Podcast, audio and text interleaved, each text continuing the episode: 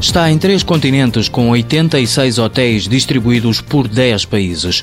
O Grupo Pestana começou há 40 anos na Ilha da Madeira, alargou atividade em Portugal e iniciou a internacionalização em 1998.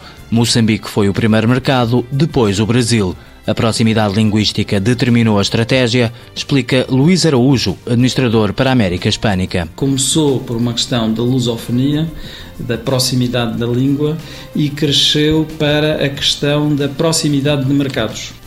Aquilo que nós vemos e aquilo que estamos a ver cada vez mais é que um hotel no Brasil vive muito mais dos mercados próximos do que propriamente dos mercados originais nossos de turismo. A avaliação dos mercados é exaustiva e pode demorar cinco anos. A empresa analisa ao pormenor todas as condições do mercado. Desde estudar o sistema fiscal, legal do país, ter muita atenção à situação político-económica do país, aos fluxos de mercado que estão à volta, vamos ao extremo de acompanhar o preço da eletricidade naquele país durante X anos, ou durante o tempo que nós vamos fazendo os estudos, até estudar o movimento de mercados para aquele destino em concreto. O grupo tem hotéis nos segmentos de 4 e 5 estrelas. Alguns são construídos de raiz, outros são apenas geridos pelo grupo português. Nós construímos, ou compramos, ou remodelamos, ou compramos participações de outras empresas, ou associamos-nos para construir,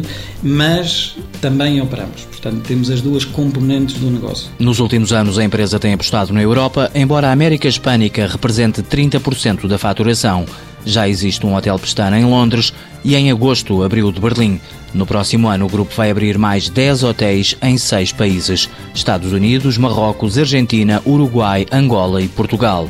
Os mercados emergentes não são, para já, uma prioridade. Nós consideramos que Obviamente essas oportunidades devem de ser aproveitadas e tem que lhes ser prestada atenção, mas o nosso alvo é, como eu disse, aquele crescimento sustentado dentro dos países onde já estamos e naqueles mercados que trabalham com esses países. As capitais europeias e as capitais da América do Sul são assim os eixos prioritários deste grupo de turismo que opera em oito áreas de negócio. Grupo Pestana SGPS SA, criado em 1972 no Funchal, está presente em 10 países, tem 7 mil trabalhadores, receitas em 2010 500 milhões de euros.